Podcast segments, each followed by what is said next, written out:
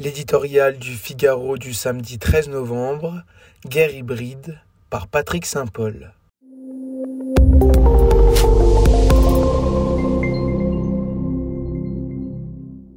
La tentation était trop grande.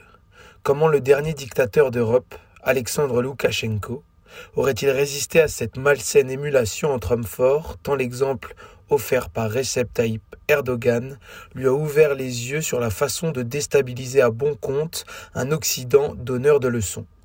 Les jeux pervers du nouveau sultan avec le robinet migratoire avaient mis à rude épreuve les Européens. Le chantage aux migrants de Balka, le père du peuple biélorusse, les place face à un défi d'une nature plus inquiétante encore, une forme de guerre hybride où l'on peut difficilement ne pas voir la main de Vladimir Poutine. Depuis la crise provoquée par la vague migratoire de l'été 2015 et la montée des populismes qui s'ensuivit, la question des migrants est un brûlant sujet de division entre Européens. Erdogan tournait le mitigeur au gré de ses difficultés internes, toujours dans le but d'obtenir un gain.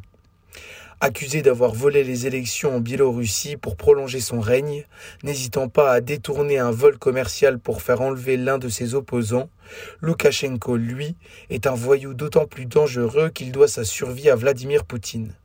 Comment imaginer qu'il est allé chercher ces milliers de migrants dans leur pays d'origine pour mieux les projeter contre les barbelés dressés par la Pologne dans l'unique but d'obtenir une très improbable levée des sanctions européennes? L'intolérable situation humanitaire de ces enfants, femmes et hommes jetés dans le froid aux portes de l'Europe, à l'approche de l'hiver, finira par déstabiliser les 27, faisant le jeu du maître du Kremlin. L'Est et l'Ouest du continent, ainsi que les opinions publiques, ne manqueront pas de se déchirer sur la question de savoir s'il faut accueillir les migrants et comment les répartir ou encore sur l'opportunité d'ériger de nouveaux murs pour les tenir hors de nos frontières. Avec sa marionnette biélorusse, Poutine tient une arme potentiellement dévastatrice, tant la faiblesse de l'UE face aux problèmes migratoires est devenue le talon d'Achille des Européens.